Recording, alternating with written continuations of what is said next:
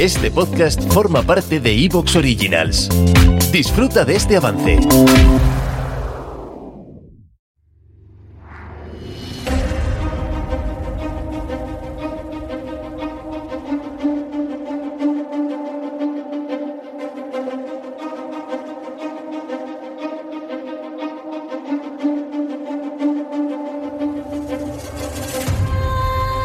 Hoy vamos a hablar de la inmensidad de un lugar donde sin duda se juega la primacía global, como es el Indo-Pacífico, un espacio dotado de unas variables geoestratégicas a lo largo de la historia, pero donde las cifras en la actualidad apabullan.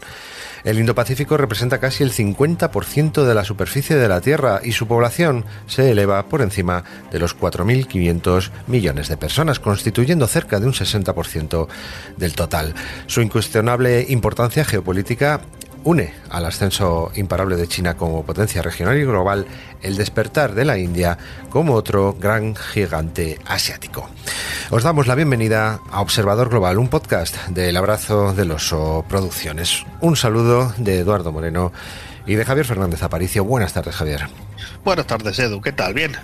Pues muy bien, aquí deseando de sacarte toda la información del mundo con respecto a este tema, nuestro maravilloso analista, Javier Fernández Aparicio, que además está, está trabajando a fondo, tanto para el observador global como profesionalmente, todo este tema del Indo-Pacífico.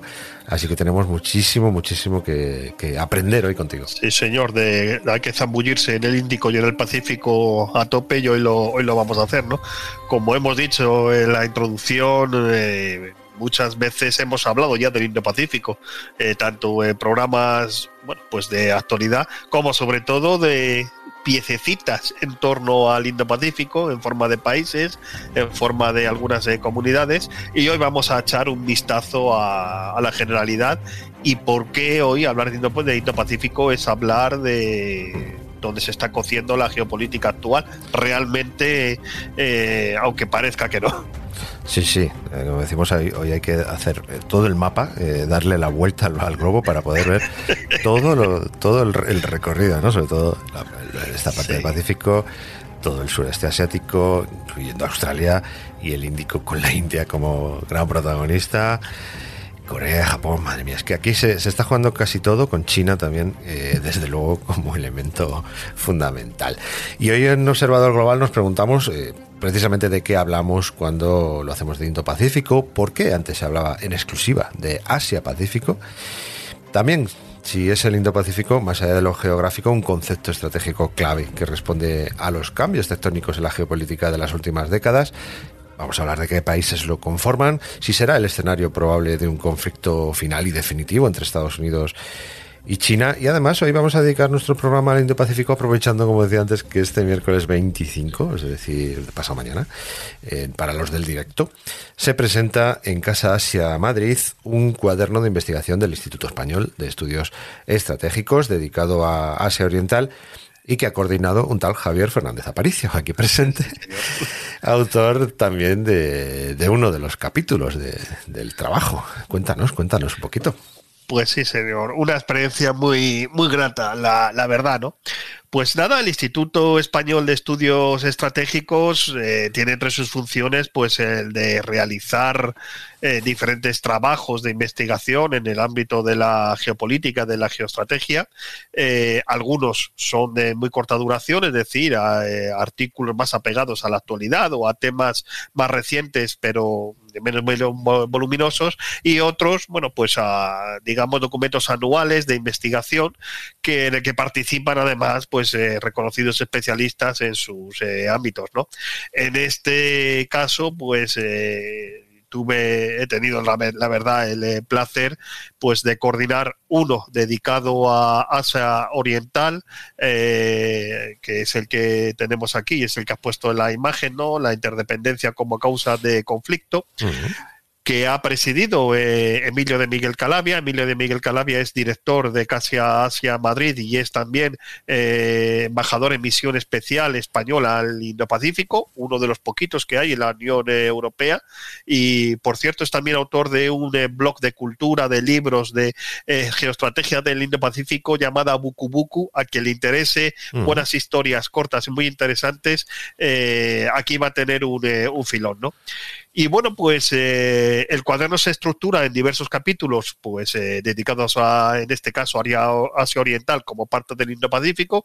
El propio Emilio eh, escribe el prólogo hablando de qué es esto de Indo-Pacífico y después diversos autores, pues tanto desde el instituto como, como digo, desde el ámbito diplomático o del ámbito académico, pues hablan o hablamos. en mi caso, por ejemplo, es sobre Japón y la estrategia de seguridad.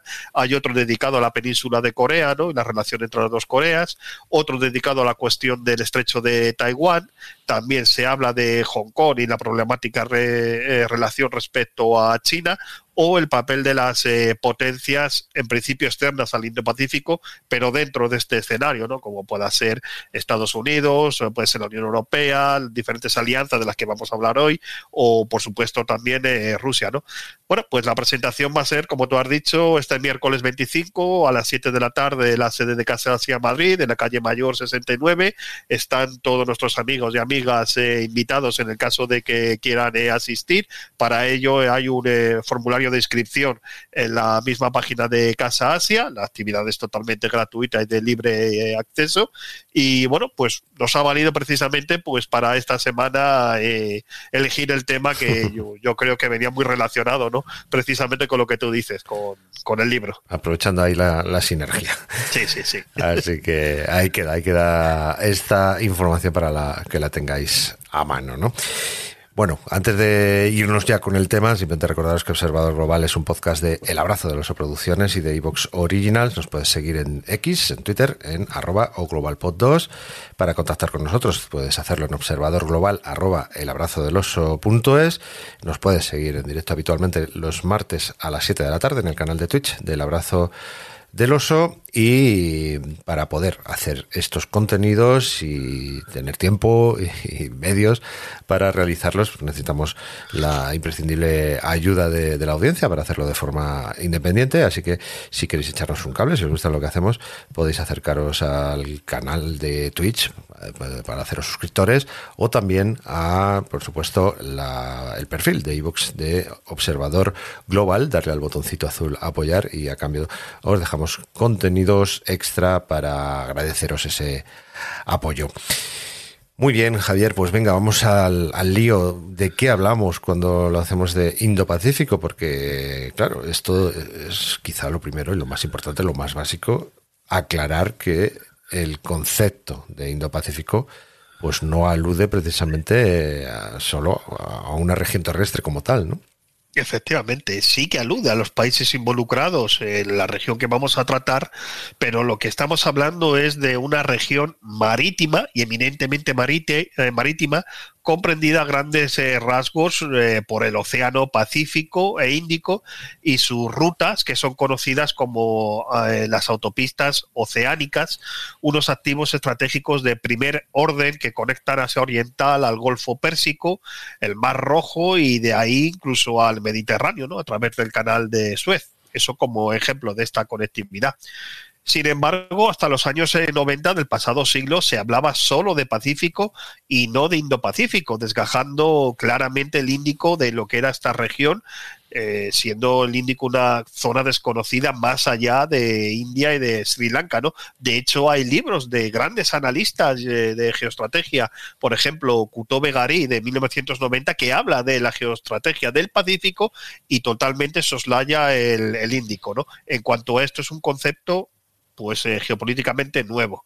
Así geográficamente hablando, pues el Indo-Pacífico comprende las aguas del Océano Índico, el Océano Pacífico Occidental, por supuesto, y Central, y los mares que conectan a ambos como se infiere, es un espacio inmenso que recubre la mitad del mundo prácticamente y que suma a los 166 millones de kilómetros cuadrados del Pacífico, los, los 76 del Índico, un total superior a la Tierra emergida del planeta, ¿no? O sea, una magnitud que es eh, contundente es muy una zona muy reducida en su parte superior, si vemos el estrecho de Bering, ¿no? Está entre Alaska y Rusia, pero muy desmesurado en su descenso hacia el Ecuador, abarcando al final más de 15.000 kilómetros entre San Francisco y Kenia, por eh, citar dos puntos ¿no? Eh, muy distantes, o casi 12.000 desde Alaska hasta lo que es Australia. Por lo tanto, aquí ya tenemos una acepción eh, amplia del Indo-Pacífico que incluiría a todas las naciones e islas que rodean o están en el Índico y el Pacífico, desde África Oriental a las naciones americanas. Esta inmensa región la podemos subdividir a su vez en cinco subregiones. Vamos a empezar por el Océano Índico Occidental, Javier.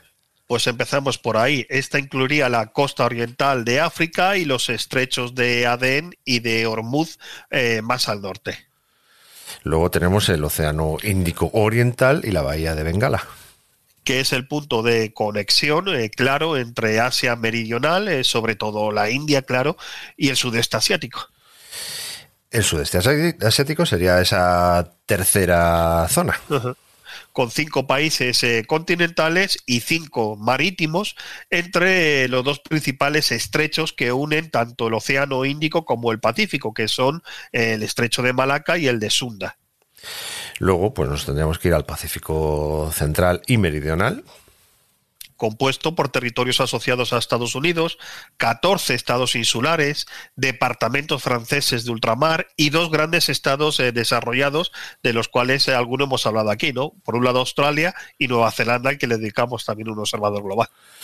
Efectivamente. Y ya por último, eh, el Asia Oriental, ¿no? El Asia Oriental con China, Japón y la península coreana fundamentalmente. Bueno, pues hemos hecho ese ¿Te está gustando lo que escuchas? Este podcast forma parte de Evox Originals y puedes escucharlo completo y gratis desde la aplicación de Evox. Instálala desde tu store y suscríbete a él para no perderte ningún episodio.